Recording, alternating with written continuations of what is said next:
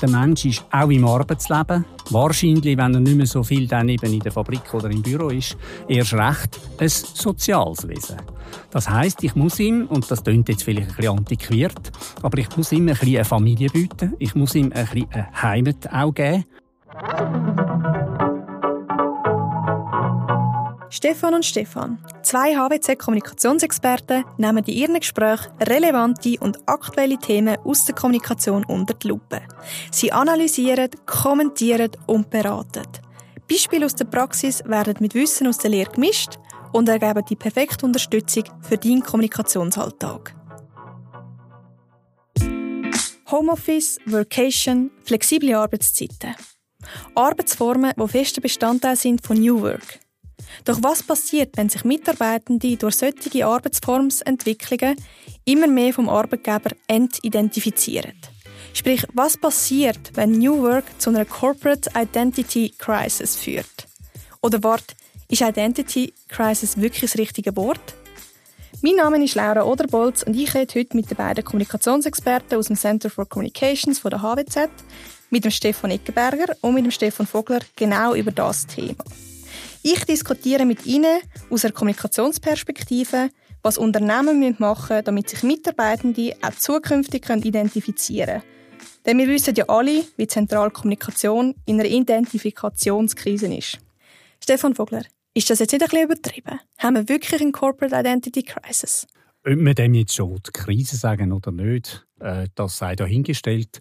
Aber es ist sicher äh, denkbar, dass es bei gewissen Unternehmen wir unterwegs sind zu der Identifikationskrise. Ich habe drei Punkte dazu anhand von drei Zahlen. 20, 70, 7.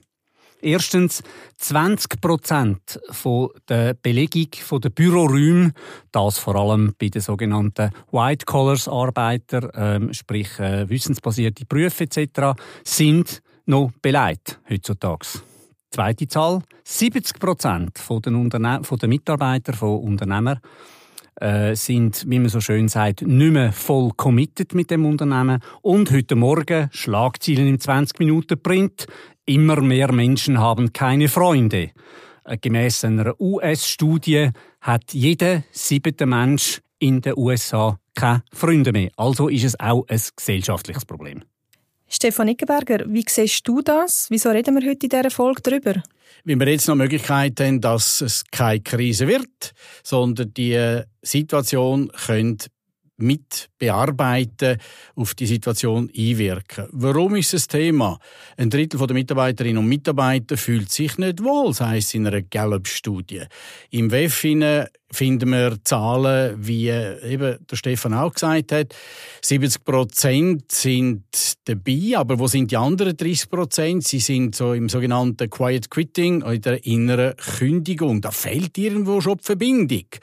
Und dann haben wir zum Beispiel von der Uni Zürich auch den Input, dass da Fluktuationskosten zunehmen und eine Entidentifizierung, also eine Rückzugsbewegung stattfindet und, und das kann man jetzt noch auffangen.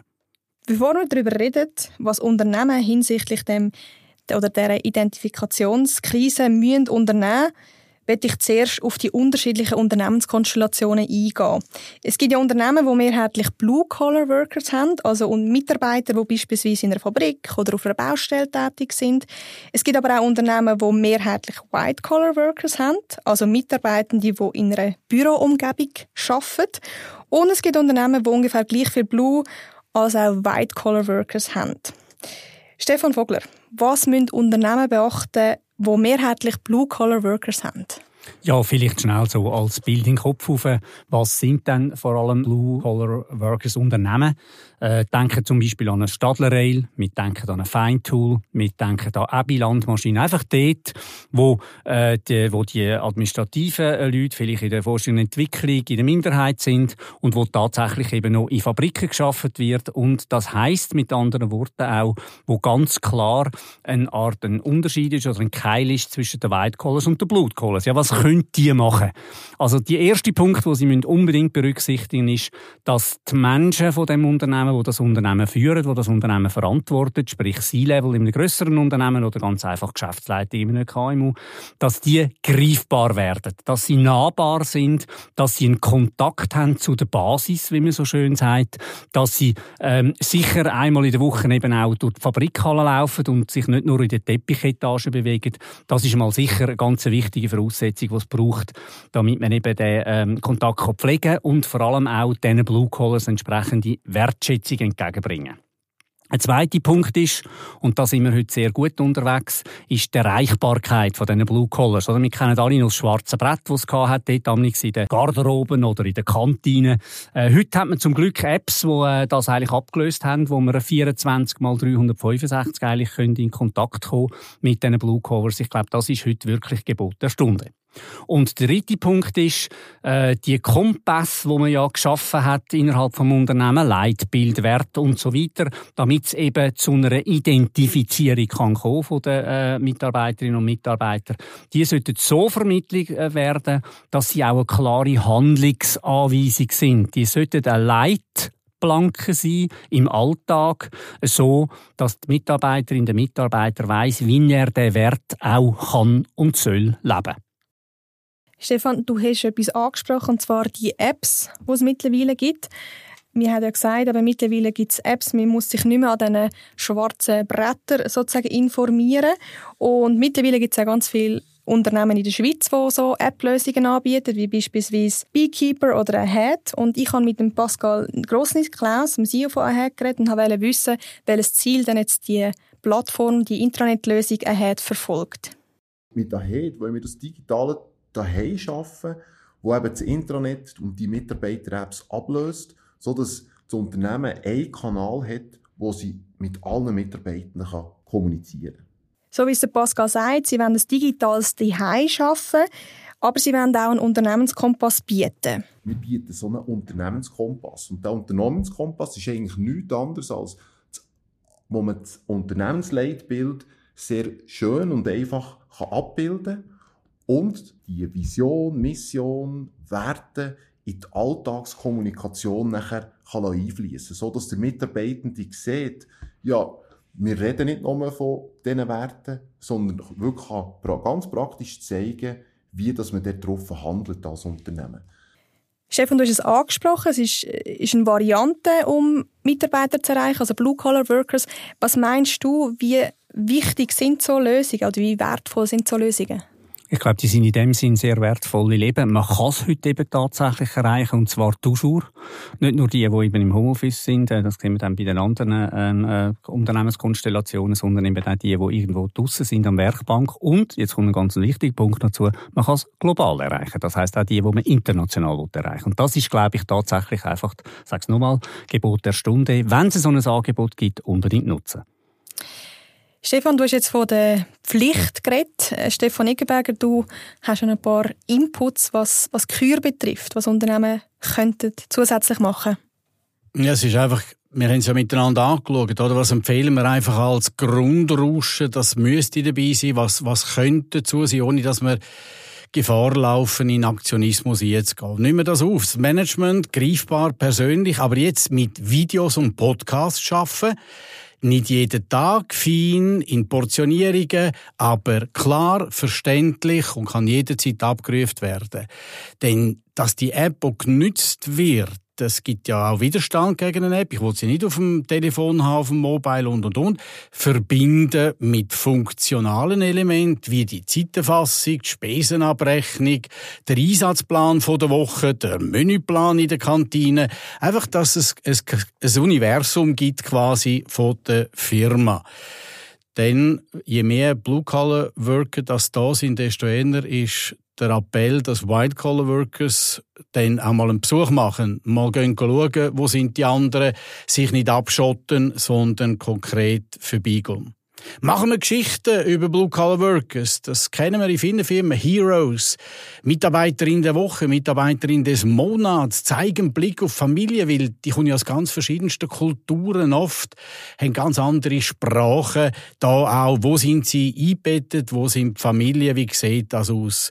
Äh, Reportagen, Cross-Media-Reportagen, vor allem dann Good Practice, Best Practice, dass es greifbar ist, das, was der Stefan gesagt hat, der Transfer dann aber auch gezeigt wird und vor allem einfordern von den Leuten Qualitätsmanagement, also Qualitätsverbesserungsvorschläge, dass wir immer miteinander einen Schritt weiterkommen.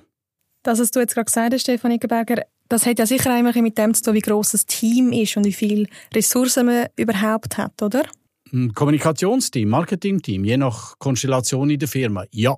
Und genau darum denken wir ja baukastenmäßig und modular. Das heißt, man macht es so. Aber damit du kannst mit den Ressourcen haushälterisch umgehen, je kleiner das Team, desto wichtiger mal der Fokus, das musst du haben. Und je mehr person personelle Ressourcen hast, desto eher kannst du überlegen, was wäre sinnvoll in Ergänzung, also komplementär zur Stärkung der dominanten Grundmaßnahmen. Da sind wir voll dabei, denke ich. Und da, wenn ich das ergänzen darf, äh, bitte einfach immer auch daran denken, dass das äh, nicht muss so auf einem professionellen äh, Level und Standard stattfinden, wie wir das eigentlich von den öffentlichen Medien kennen oder von den professionellen Medien praktisch, sondern ich glaube, was ganz, ganz wesentlich ist, wieso nicht einmal ab Front schauen, ob es nicht irgendjemand hat, der die bessere Stimme hat, als jemand, der in der Kommunikationsabteilung schafft für einen Podcast und dann kann das durchaus auch ein Fabrikarbeiter sein oder umgekehrt jemand, der einmal ein kleines Video moderieren könnte, wo vielleicht auch Freude Freude hat an dem. Und ich glaube, dann hat man schon wieder die Durchlässigkeit und dann ist die Kommunikationsabteilung nicht einfach die Abgehobenen, mhm. die dann quasi sich wie eine Redaktion durchs äh, Unternehmen bewegen, sondern ist es für den und äh, für die Mitarbeiterinnen vom Mitarbeiter. Wir haben es jetzt von den Blue-Collar-Workers gehabt, oder Unternehmen, die mehrheitlich Blue-Collar-Workers haben. Es gibt aber auch Unternehmen, die vor allem White-Collar-Workers haben. Was müssen die besonders beachten? Die haben natürlich jetzt im Zeiten vom Homeoffice äh, fast noch ein grösseres äh, Problem eigentlich. Wer sind das vielleicht einmal schnell? Was für Unternehmen sind das? Das sind äh, äh, zunehmend natürlich äh, oder hauptsächlich natürlich Dienstleistungsbetriebe. Wir denken an Banken wie UBS, an Versicherungen wie in Zürich und natürlich ganz ganz wichtig sind all die wissensbasierten Berufe, also die sogenannten Professional Service Firms, wie beispielsweise Big Four, PwC, EY, die Leute und so weiter. Die haben das Problem, wie gesagt, dass wenn sie tatsächlich äh, die äh, Mitarbeiter anstellen, dann sind es ja sehr oft quasi Nomaden, oder? Die, die äh, sind sich gewöhnt, kommen irgendwo von einer äh, Uni, Elite-Uni oder so und sind sich eigentlich gewöhnt, äh, die Heim zu arbeiten, auf den Bahamas zu arbeiten, wo auch immer zu arbeiten. Und das ist natürlich ein grosses Problem, um überhaupt dort Identifikation zu schaffen. Dort ist es wahrscheinlich die Aufgabe, auch immer wieder das grosse Ganze vom, äh, von, der, von der Geschäftsleitung aus an die Mitarbeiter zu bringen. Und das Zweite, was ganz, ganz wesentlich ist bei denen, ist das Team ja das, was eigentlich äh, die wichtigste Person ist, also die direkten vorgesetzten Kolleginnen und Kollegen untereinander. Alles dafür tun, dass sich die Teams eben auch sozial treffen, dass die sich auch begegnen. Das muss gar nicht im, im, äh, äh, ähm, im Business-Kontext sein, sondern es kann selbstverständlich auch ähm, zum Mittagessen sein, das kann äh, miteinander gehen, was weiß ich was, Film schauen, ähm, äh, ein Squash spielen, keine Ahnung was. Aber wie gesagt, Stärkung des Teams, weil da habe ich den direkten Zugang noch. Und der dritte Punkt wäre in Bezug auf die Frage, ja, wie ist das eigentlich mit unserer Homeoffice-Regelung, zum Beispiel da im Zeitalter vom New Work? Sagen wir, ja, es müssen alle zusammen zwei Tage daheim bleiben und dann müssen wir noch schauen, dass äh, der Freitag und der Montag dann auch noch ein bisschen Leute da sind, weil das natürlich schön ist zum Bruck machen. Nein, ich glaube, die Direktiven ist das, was jetzt gerade die neue Generation nicht mehr so will, sondern ich glaube, es geht darum, dass man mit den Mitarbeiterinnen, und da wird jetzt ganz individuell mit jedem Optionen anbietet und sagt, was ist für dich jetzt das Richtige? Musst jetzt du am, am Montag in die Kita oder am Dienstag, okay, dann kann dein Kollege dann vielleicht den Mittwoch übernehmen oder so. Das, glaube ich, ist wesentlich. Also keine uniforme, starre Regelung im Sinne von einem Befehl, was das anbelangt, sondern eine individuelle Regelung. Stefan Ickenberger, wie siehst du das? Was braucht es on top noch oder was kann man noch on top dazu beitragen? Ja, die drei Punkte vom Stefan aufgenommen geben ihnen einen Grund, dass sie zurückkommen ins Büro, weil sonst müssen sie nicht kommen. So banal, dass das tönt. Also, der muss Raumkonzeption überdenkt werden. Die Infrastruktur muss aktuell sein, zeitgemäß und sie muss vor allem funktionieren. Dann muss der Support da sein und dann kommen dann nachher Themen wie Collaboration Spaces, Gestaltung mit der Farbe schaffen, mit den Elementen schaffen, wie das Firmen wie eine Tree Space zum Beispiel macht, hat es ja gerade bei Beekeeper, wo du vorher erwähnt hast, haben die das auch gemacht, dass eben von Ambiente und Klima und Umfeld, dass es auch Freude macht, dorthin zurückzugehen und dass es schätzt. Also, da hast du einen Hebel. Dann hast du einen Hebel beim Austausch, wie der Stefan gesagt hat. Schau, dass sie können äh, kooperieren, dass sie Möglichkeiten haben und dort aber auch wieder Träume zur Verfügung stellen. Was jetzt vielleicht funktional tönt, ist gerne zu unterschätzen. Schau mit den Leuten, dass wir sogenannte Rules haben oder einfach Vorstellungen oder Erwartungshaltungen. Wie geht man um mit dem ganzen Hybridansatz? Schau Meetings an. Meetings sind kompliziert, sie ganz lang, sie, sie sind chaotisch teilweise. Also da braucht es auch eine sanfte Struktur. Was machen wir? Wie wird das Meeting abgehalten? Ob denn das mit Zoom, MS Teams oder Google Meets, whatever ist. Also ähnlich wie man Newsroom zum Beispiel, wo auch nicht die Chemie ist, sondern eine Struktur hat und von dieser Struktur hat man sich vorher oder über die Struktur unterhalten. Jetzt ein anderer Punkt ist, um Gottes Willen, Blue-Collar-Workers nicht vergessen. Wenn die, die kleinen Anteil haben in der Firma und alles auf White-Collar-Workers und alles auf Homeoffice und all die verschiedenen Modelle und Optionen ausgerichtet ist, dann könnte die Gefahr äh, entstehen, dass die sich völlig äh, verloren oder vernachlässigt fühlen, weil die haben jetzt einfach vor Ort arbeiten. Also dort äh, mit einbeziehen, Wertschätzung zeigen und dementsprechend der letzte Punkt noch wenn Kader oder Leaders oder Rollenverantwortliche rekrutiert werden, dann, dann mit Persönlichkeiten, Männer, Frauen, wie immer aus Geschlechterverständnis ist, wo mit dem bereit sind, umzugehen und selber Einfluss nehmen, aktiv auf vor Ort oder eben nicht vor Ort. Absolut. Es braucht Teamleader, die tatsächlich das können, auch äh, Vorbilder sein in dieser Funktion, die eigentlich das soziale Leben auch müssen können, wenn man so managen will. Und was der grosse Unterschied ist, eben, äh, vielleicht jetzt tatsächlich zu früher jetzt mit dieser Homeoffice-Geschichte und dieser äh, weitgehenden Individualisierung auch ist. Früher hat es einfach einen Entscheid gebraucht von der Geschäftsleitung und dann ist das kommuniziert worden. Ich sage es nochmal, im Sinne von einem Befehl vielleicht äh, von der HR-Abteilung und alle haben sich daran zu halten gehabt. Und ich glaube, das, die Zeiten, die sind definitiv vorbei. In so einer Organisation, wo man vor allem ähm, White Collars beschäftigt, da muss man den Mut haben, auch loszulassen und den Mut haben, das Ganze noch, wie sagt man das eben, zu steuern, hm? aber man kann es nicht mehr befehlen. Ich will noch ganz kurz Bezug nehmen auf die ganze Thematik mit der Kollaboration, die ihr auch beide angesprochen habt, bei den White-Collar-Workers. Ihr habt davon geredet, dass es eben die unterschiedlichen Arbeitsformen gibt und aufgrund von dem ist es ja immer wichtiger, dass man die richtigen Tools hat, dass die Zusammenarbeit halt gleich irgendwie funktioniert.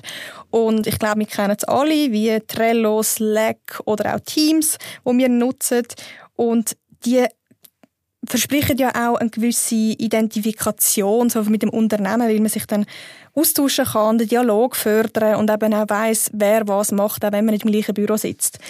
Und mittlerweile gibt es auch Schweizer Unternehmen, die gerade hinsichtlich dieser schwindenden Identifikation mit, dem Unternehmen Plattformen für eine optimale Zusammenarbeit entwickeln. Wie beispielsweise Moodtag. Moodtag ist eine Plattform, die sich vor allem für die offene oder vor allem für den offenen Dialog einem Team stark macht. Und ich habe da mit dem Cyril Innerbitzin, er ist ein Mitgründer von Moodtag, habe ich geredet und habe von ihm erfahren, was sie als Moodtag-Team sozusagen das Gefühl haben, was sich Unternehmen in Zukunft bewusst müssen sein, wenn es um Identifikation geht. Wir sehen, dass sich Arbeitnehmende zunehmend stärker mit ihrem direkten Arbeitsumfeld identifizieren. Das heißt, die gesamte Organisation ist immer noch wichtig, aber das Team, wo man sich eigentlich im Alltag damit umgeht, immer wichtiger wird. Und da sehen wir vor allem auch, dass der offene Austausch im Team nicht mehr nur ein Benefit ist, sondern vielmehr zu einem Hygienefaktor wird. Das heißt, dass Arbeitnehmende erwartet, dass man seine eigenen Erwartungen zum Arbeitsumfeld einbringen kann und sich so offen darüber unterhalten kann, wie man sich als Team und dann äh, als Gesamtunternehmen auch weiterentwickeln kann. Er sagt ja ganz klar, dass sich Mitarbeitende vor allem mit dem Team identifizieren werden in Zukunft. Und das heißt ja, die Collaboration Tools, mit, äh, wo man das ganze Team kann mit einbeziehen, die werden auch in Zukunft immer mehr an Bedeutung gewinnen.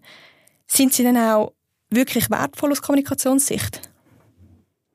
Ja gut, äh, es ist immer das Gleiche mit einem Tool. Der Tool ist nur das Tool.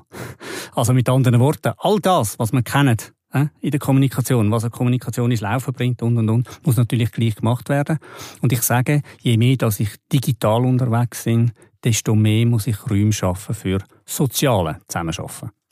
Ja, und wir haben ja nicht postuliert, einfach noch mehr Tools, um Gottes Willen nicht. Ich, ich habe schon einen Ansatz von Haarausfall, wenn ich das höre dann. Weil einfach, nein, sondern fokussieren auf Tools. Wenn ich alle Kanäle muss bespielen, wo könnt ihr Nachricht bekommen haben, wo ist es allenfalls noch hinterlegt und dann noch schauen, ist die richtige Version. Wasted time and money. Also Stefan hat gesagt, wenn er zum Beispiel App erwähnt hat, dann ersetzt das dann nachher Flipcharts. Das ist nicht gegen Flipcharts, aber er ersetzt den Flipcharts und irgendwie Post-its in der Kantine, schwarzes oder weißes Brett, wie auch immer, sondern dass man weiß, dort habe ich und ich kann fokussieren, ich kann konzentrieren. Das ist die Idee dahinter und nicht einfach noch mehr. Um Gottes Willen nicht. Und dann eine Verzettelung vom, vom Kanalmix haben. Genau, der Kanal darf gar kein Thema mehr sein, der Kanal muss klar sein. Wenn ich ja. eintrete am ersten Arbeitstag, komme ich das App über, ich lade es ab und ab dann sämtliche Kommunikation, aber auch alle Führungsinformationen und, und, und, dort drüber laufen lassen. Und dann habe ich die Möglichkeit, ja, das ist das Schöne daran, dass ich eben nebst den Führungsinformationen, nebst den Abrechnungen etc., die ich dort drüber laufen lassen kann, immer vielleicht wieder einmal ein Video einspielen über die Werte oder vielleicht wieder mal so eine Reportage ähm, einspielen, wo eben vielleicht eine Mitarbeiterin über einen anderen Mitarbeiter gemacht hat. Wir haben es jetzt von den Blue-Collar-Workers und von den White-Collar-Workers gehabt, von den Unternehmen, die mehrheitlich eins von beidem hat.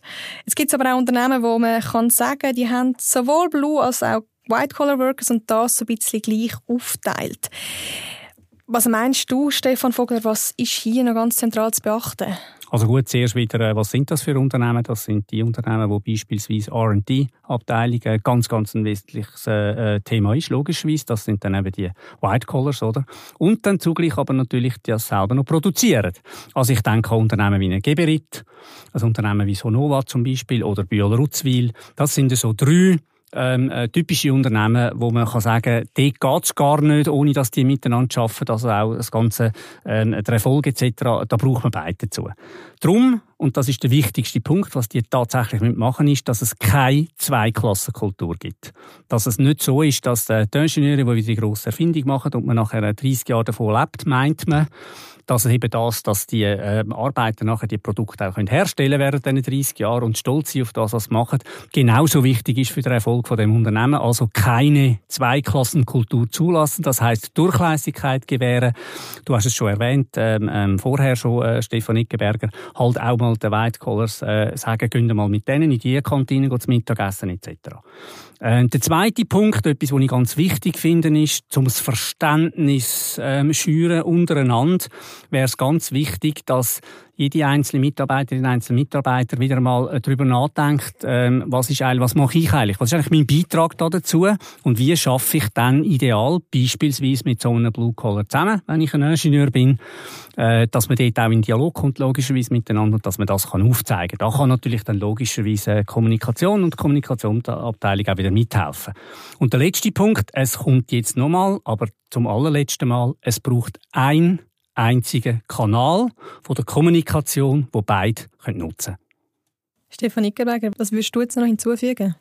Ich nehme den Gedanken auf von der Verheiratung, wenn man das in Anführungs- und Schlusszeichen darf sagen. Interdisziplinäre Teams bilden zu allgemeinen Fragestellungen, nicht fachspezifische, interprofessionelle Teams und den Einfluss nehmen, dass die verschiedenen Bereiche und Köpfe und Fakultäten, wie auch immer, miteinander austauschen und sich auch kennenlernen. Das ist nicht einfach nur kuschelig oder nett, sondern wir stellen oft fest, dass wenige Abteilungen wissen, oder wie auch immer die, denn das Format heißt, Bereich wissen genau, was die anderen überhaupt machen und für was sie verantwortlich sind. Oder?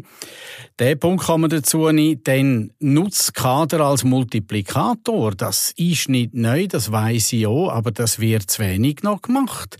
Also schon in der Kaderrekrutierung, in der Kaderausbildung oder wenn er wenn einfach für die, die, die den Lead haben, in irgendeiner Form, dass die das Denken schon haben, wir sind zusammen und wir haben unterschiedliche Aufgaben und das auch mittragen in ihre Teams ein.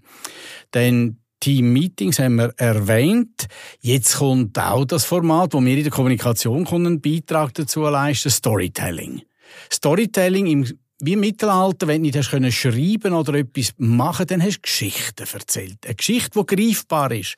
Also die einzelnen Bereiche begreifbar, erlebbar machen und das ist über Stories und dann auch eben der Gedanke vom Ambassador aufnehmen, Reportagen untereinander. Ähm, wir bleiben noch dabei, konkret an Vorschläge für, da könnten wir eigentlich die Gunst der Stunde nützen. Ich, ich sehe, überall werden Bewertungen gewünscht. Von der Gastronomie über einen Betreuungsansatz, über Support und so. Ob dann Sterne oder nicht, machen wir das doch auch aber nicht verkrampft, dass man sagt, hey, Vorschläge und dann rausspielen an die Leute und dass sie bewerten und die, die gute Bewertungen haben oder eine Rückmeldung haben, dass die auch weiter verfolgt werden. Also wichtig Interdisziplinarität, Interprofessionalität und dann hat man auch ein Verständnis in der Wertschöpfungskette, wer wird da überall tätig sein, who makes what quasi und äh, dann denkt man noch anders im Kontext, vor allem wenn man trennt ist und geografisch an anderen Orten. Nicht zu unterschätzen in dem Zusammenhang ist ganz sicher, dass man auch eine Art, des, äh, ich sage jetzt mal, internes LinkedIn macht, so dass ich jede Mitarbeiterin, jeder Mitarbeiter möglichst schon zehn mhm. Tage bevor er anfängt, ähm, bereits kann nachschlagen, dass ich vielleicht ein bisschen etwas erfahren aus seinem Leben, vielleicht ein bisschen etwas aus seiner Familie erfahren und und und, so dass das ich wenigstens auch digital das Gefühl habe, dass ich Teil bin von einem ganz grossen. Und wenn es auch noch die Möglichkeit gibt, dass man zu deren Information bei der einzelnen Person auch noch ganz klar kann zeigen, was ihr ganz persönlicher Beitrag ist für den Erfolg von dem Unternehmen, ich glaube, dann ist es eine grosse Möglichkeit da, dass sich Menschen können identifizieren mit ihrem Unternehmen. Stefan und Stefan, jetzt haben wir ganz viel Inputs bekommen von euch. Ganz kurz zusammengefasst und ganz unabhängig von den Unternehmenskonstellationen, wie wir sie, wie wir sie haben, was müssen Unternehmen unbedingt beachten? Ja, es geht letztlich immer noch und immer wieder um Produktivität vom einzelnen Mitarbeiter. Schaffe ich es, dass er eben so identifiziert ist, dass er auch in Zukunft ähm, seine Arbeitsleistungen für die Unternehmen erbringt. Und da möchte ich äh, hinweisen aufs, äh, aufs soziale Thema. Auch der Mensch ist auch im Arbeitsleben wahrscheinlich, wenn er nicht mehr so viel dann eben in der Fabrik oder im Büro ist, erst recht ein soziales Wesen. Das heißt, ich muss ihm, und das klingt jetzt vielleicht ein bisschen antiquiert, aber ich muss ihm ein bisschen eine Familie bieten, ich muss ihm ein bisschen eine Heimat auch geben. Und ich tue mich wiederholen von vorher, ganz wesentlich ist, dass jede Mitarbeiterin, jede Mitarbeiter die Wertschätzung dadurch weiss, dass er weiss, was ist mein persönlicher Beitrag an Erfolg vom Unternehmen. Ja, wenn der Stefan Vogel sich auf den Mensch fokussiert hat, dann nehme ich eine andere Seite, bleibe noch bei der Produktivität und mein Postulat ist Interaktionskosten reduzieren.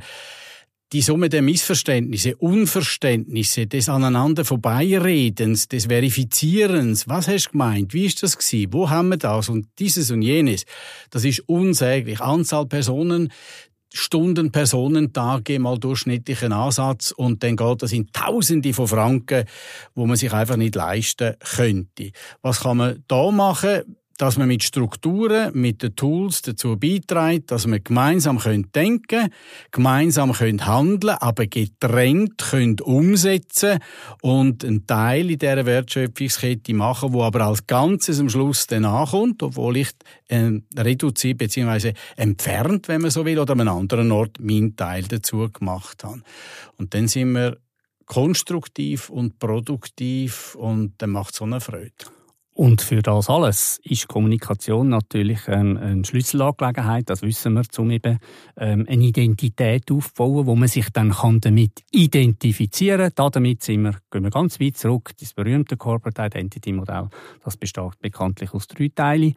Aus dem, was man sieht, aus dem, was man hört von dem Unternehmen und jetzt kommt wie sich das Unternehmen verhaltet. Und ganz am Schluss noch Kommunikation. Kommunikation kann auch verständlich sein. Stefan und Stefan, vielen Dank fürs Gespräch und vielen Dank für eure Input. Danke dir Danke. fürs Gespräch.